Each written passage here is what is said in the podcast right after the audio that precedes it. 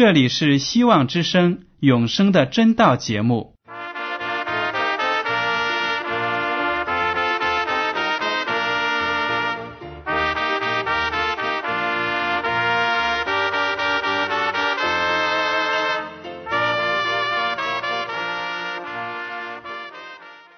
亲爱的听众朋友们，你们好，我是艾德，很高兴今天能和你们在永生的真道这个栏目中见面。耶稣说：“听上帝的话语，并且遵守的人是最有福气的。”所以，艾德现在能够通过电波和你们分享上帝的教导，感到十分快乐。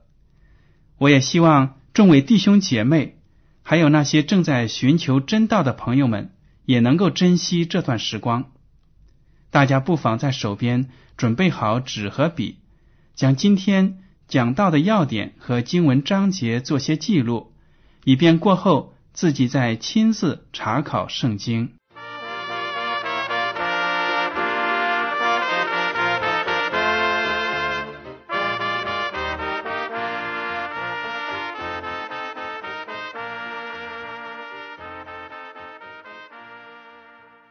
听众朋友们，今天我要和你们分享的题目是圣殿里的奥秘。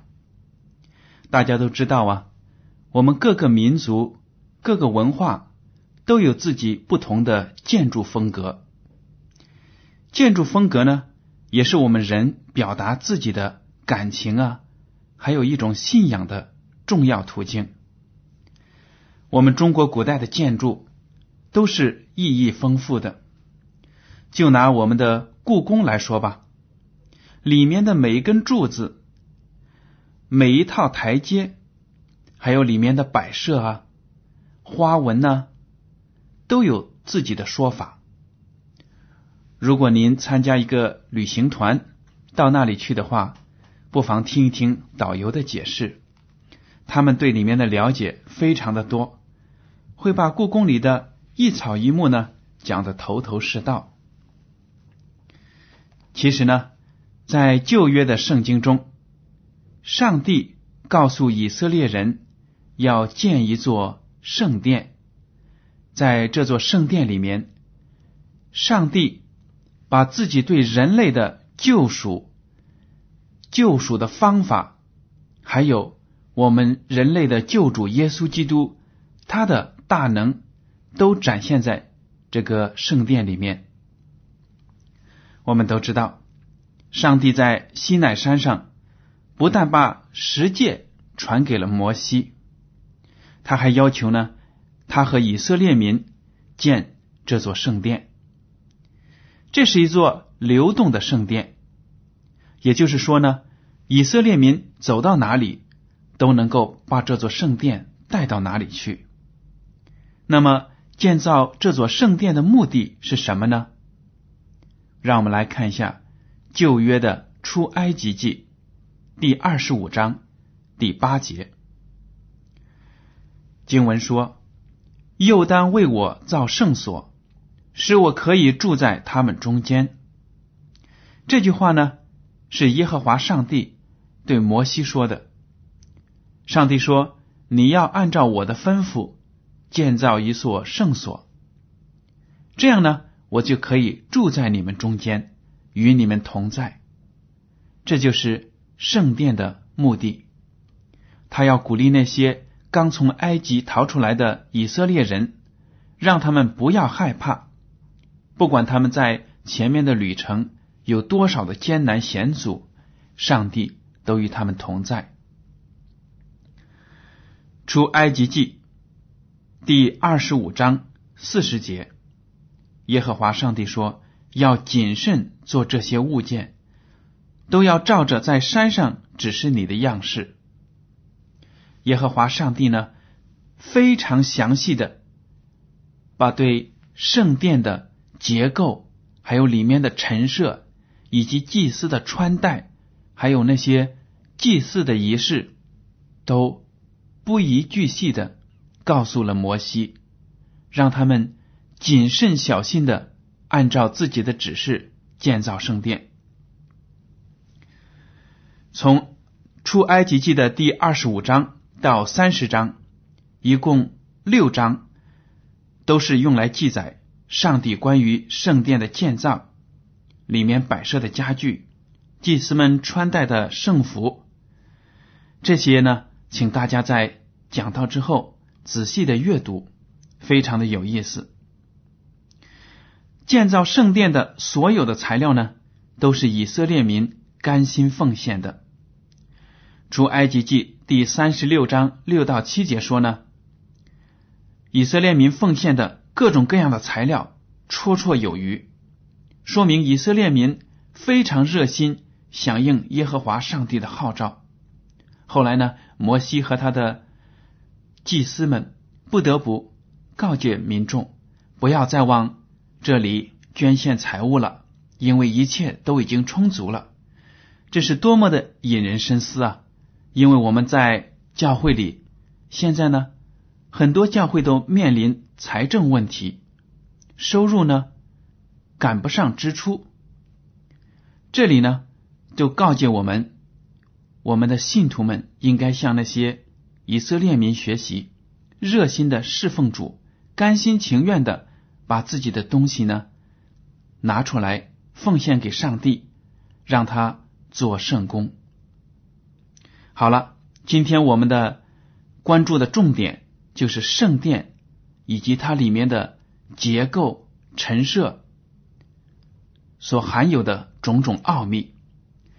这个圣殿的建造呢，不但向以色列民，还向我们后人呢展现了耶稣基督来到世上为我们所成就的救赎大功，而且呢，也体现了一个罪人。怎么样才能够来到上帝的面前，得到宽恕，得到永生？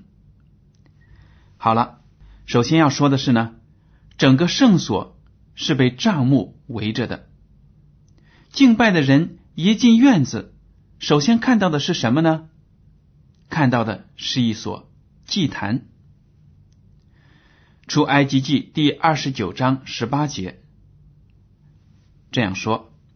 要把全羊烧在坛上，是给耶和华献的燔祭，是献给耶和华为馨香的火祭。所以呢，敬拜的人一来到会幕，进了门就看到这座祭坛。这是什么意思呢？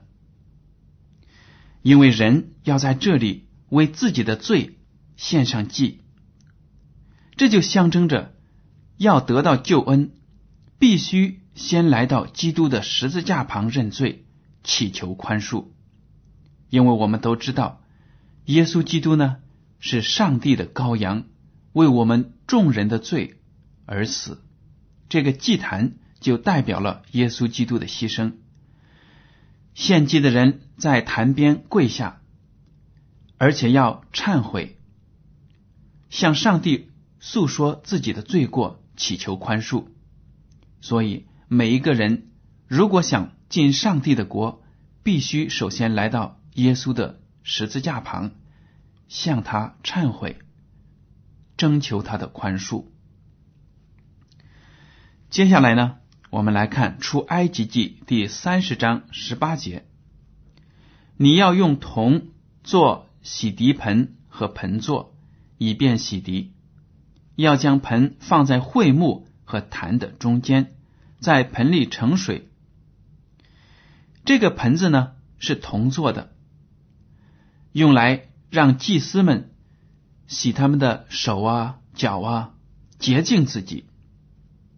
这也象征着我们在基督教会里信主之后接受的洗礼。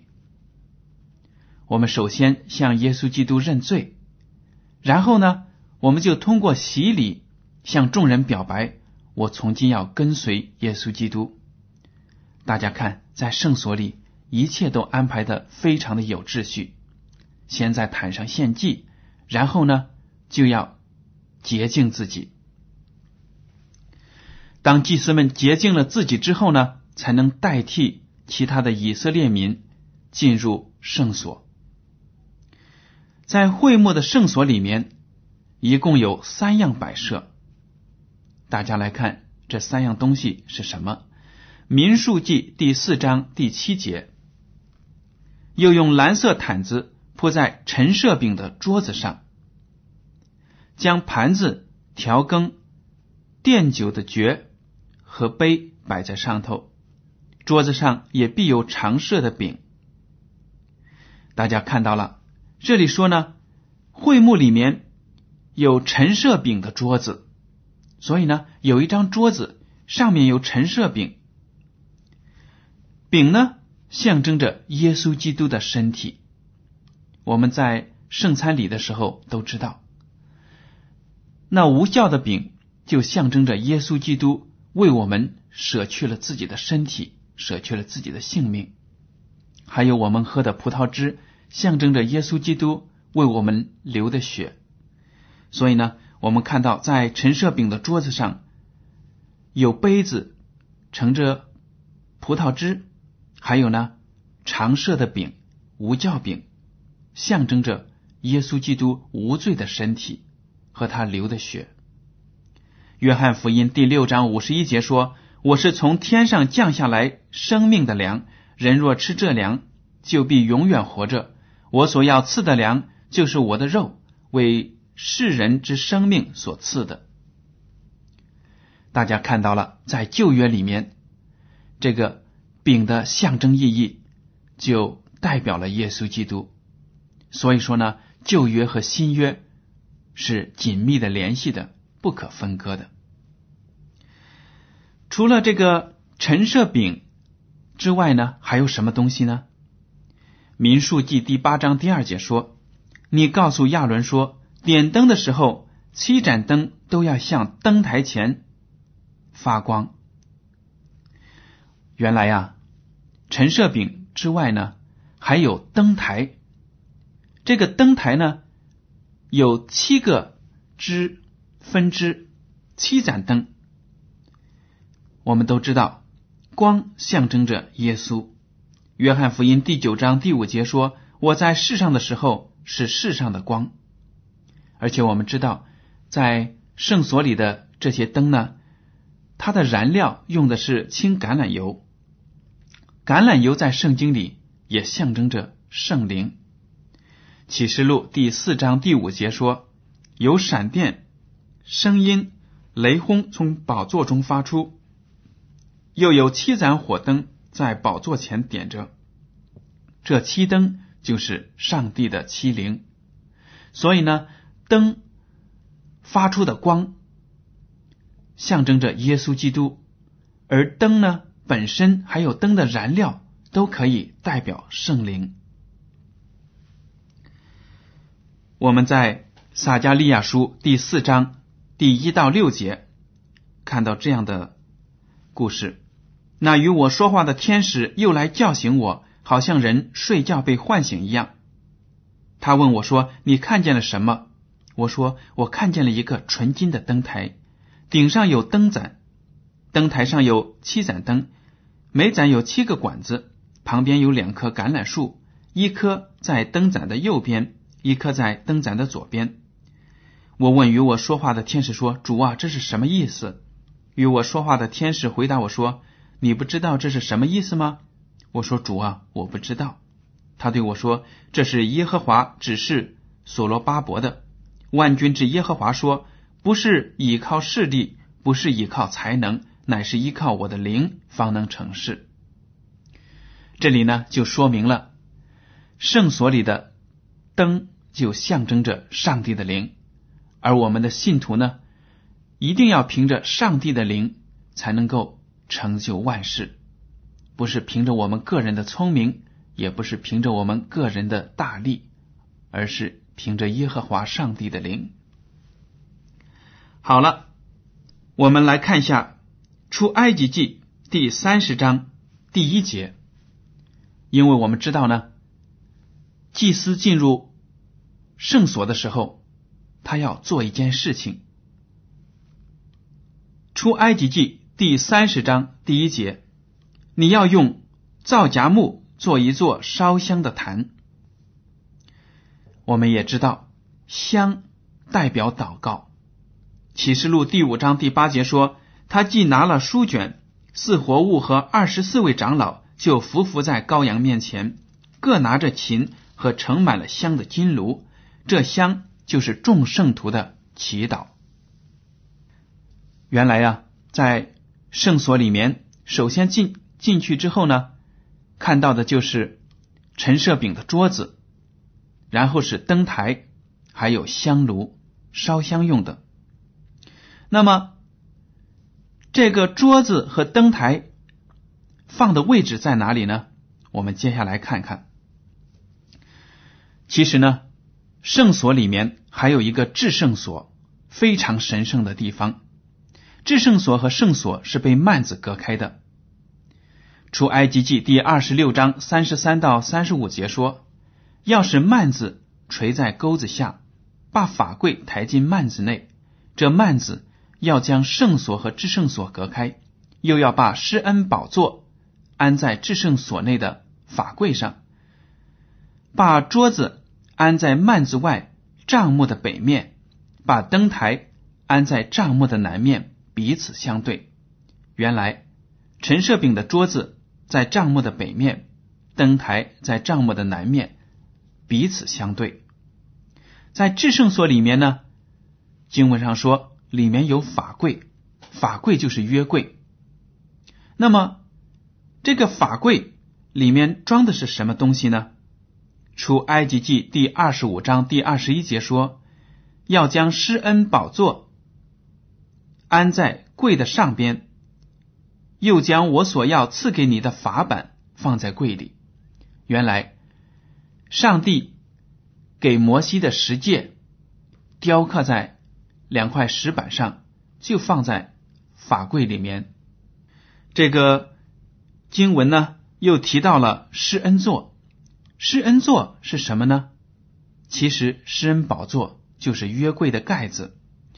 出埃及记第二十五章十七到二十二节说，要用金金做施恩座，长二肘半，宽一肘半，要把金子锤出两个基路伯来，安在施恩座的两头，这头做一个基路伯，那头做一个基路伯，二基路伯要接连一块，在施恩座的两头，二基路伯要高长翅膀，遮掩施恩座，基路伯要脸对脸。朝着施恩座，要将施恩座安在柜的上边，又将我所要赐给你的法板放在柜里，我要在那里与你相会，又要从法柜施恩座上二基路伯中间和你说我所要吩咐你传给以色列人的一切事。原来施恩座就是法柜的盖子，是纯金做成的。而且呢，上面有两个基路伯天使，两个天使呢面对面在盖子的两端，而且两个天使高长翅膀遮掩是恩座，而且还讲到呢，基路伯不但要脸对脸，而且要朝着施恩座，这就说明天使是敬拜上帝的，把脸。朝向耶和华上帝，而且两个天使守卫在上帝的宝座旁，在上帝的宝座下面就是上帝的律法，这就说明了天国的根基就是上帝的律法。这个至圣所呢，不是人可以随随便便进的，只可以由大祭司在每年的赎罪日进一次。立位记第十六章第二节说。要告诉你哥哥亚伦，不可随时进圣所的幔子内，到柜上的施恩座前，免得他死亡。因为我要从云中显现在施恩座上。那么赎罪日究竟是个什么日子呢？利未记第十六章二十九到三十四节这样写：每逢七月初十日，你们要刻苦己心，无论是本地人。是寄居在你们中间的外人，什么工都不可做，只要做你们永远的定力。因在这日要为你们赎罪，使你们洁净。你们要在耶和华面前得以洁净，脱离一切的罪言。这日你们要守为圣安息日，要刻苦己心，这位永远的定力。那受高接续他父亲承接圣职的祭司，要穿上细麻布的圣衣，行赎罪之礼。他要在至圣所和会幕与坛行赎罪之礼，并要为众祭司和会众的百姓赎罪。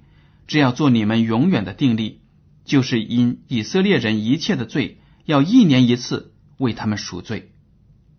原来啊，每年的七月初十日，只有大祭司才能够进入至圣所，为全体以色列民赎罪。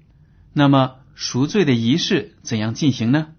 请看立位记第十六章十一到十七节，亚伦要把赎罪祭的公牛。牵来宰了，为自己和本家赎罪，拿香炉从耶和华面前的坛上盛满火炭，又拿一盆捣细的香料，都带入幔子内，在耶和华面前把香放在火上，使香的烟云遮掩法柜上的施恩座，免得他死亡。也要取些公牛的血，用指头弹在施恩座的东面，又在施恩座的前面弹血七次。随后，他要宰那位百姓做赎罪祭的公山羊，把羊的血带入幔子内，弹在施恩座的上面和前面，好像弹公牛的血一样。他因以以色列人诸般的污秽过犯，就是他们一切的罪言，当这样在圣所行赎罪之礼，并因会幕在他们污秽之中，也要照样而行。他进圣所赎罪的时候，会幕里不可有人，只等到他为自己和本家，并以色列全会众赎了罪出来。这里就讲到了大祭司亚伦进入至圣所，拿公牛和公羊的血，把这些血呢弹在施恩座东面或者前面，或者上面或者前面。这样呢，就是洁净了至圣所，大家就会感到奇怪，为什么要把血喷在圣所里，就算是洁净了这个地方呢？因为我们都知道，希伯来书第九章二十二节这样说：按着律法，凡物差不多都是用血洁净的，若不流血，罪就不得赦免了。马太福音。第二十六章二十八节说：“因为这是我立约的血，为多人流出来，使罪得赦。”原来这公牛和公羊的血呢，就代表了耶稣基督将来为我们的罪所流的宝血。我们人呢都觉得要用水呀，还有洗洁精啊，把污秽的东西洗干净。但是上帝要求用。牺牲的血来洁净圣所，这就说明了我们的罪造成了这些祭物的死亡，也就是造成了耶稣基督的死亡。所以呢，没有耶稣基督的宝血，我们就不可以得救。其实，地上的大祭司和他们的职务都预表了。基督的工作，耶稣基督正在天上的圣所里为我们的得救做最后的工作。不信呢？大家来读一下希伯来书第八章一到六节。我们所讲的是其中第一要紧的，就是我们有这样的大祭司，已经坐在天上至大者宝座的右边，在圣所，就是真账目里做执事。这账目。是主所知的，不是人所知的。大家听好了，这里就讲明了天上有一个圣所和至圣所。我们接着读：凡大祭司都是为献礼物和祭物设立的，所以这位大祭司也必须有所献的。他若在地上，必不得为祭司，因为已经有照律法献礼物的祭司，他们供奉的是。本是天上事的形状和影像，正如摩西将要造帐幕的时候，蒙上帝警戒他说：“你要谨慎，做各样的物件，都要照着在山上指示你的样式。如今耶稣所得的职任是更美的，正如他做更美之约的中保，这约原是凭更美之应许立的。大家都知道了，耶稣基督呢，在天上的圣所和至圣所为我们的得救继续的工作，继续准备他第二次到来。关于天上的圣幕呢，请大家读一下《希伯来书》第九章，这里有详细的描写。听众朋友们，听了今天的永生的真道呢，希望大家都能够认识到，耶和华上帝从古到今都是同一位上帝，他为所有的罪人预备的救赎呢。都是一样的，都是要通过耶稣基督的牺牲，让罪人凭着信心得救。我们在读了希伯来书的第九章之后呢，就会知道，地上的圣木都是按照天上的样式制作的，而且呢，地上的这个圣所。是天上的一个微缩的景观，里面的一切家具、摆设和祭司们的活动，都代表了耶稣基督为我们所做的救赎的大功。大家不妨读一读，思考一下我们今天学习的内容，看看这个旧约和新约之间的联系是不是那么样的完美呢？好了。听众朋友们，我们今天的永生的真道节目呢，到此就结束了。您如果对今天的讲题有什么想法，或者对这个栏目有什么建议，或者您对圣经有什么问题，都可以写信告诉我。我的通讯地址是香港九龙中央邮政总局信箱七零九八二号，请署名给爱德。爱是热爱的爱，德是品德的德。爱德，感谢您收听今天的永生的真道，愿上帝保守你们，再见。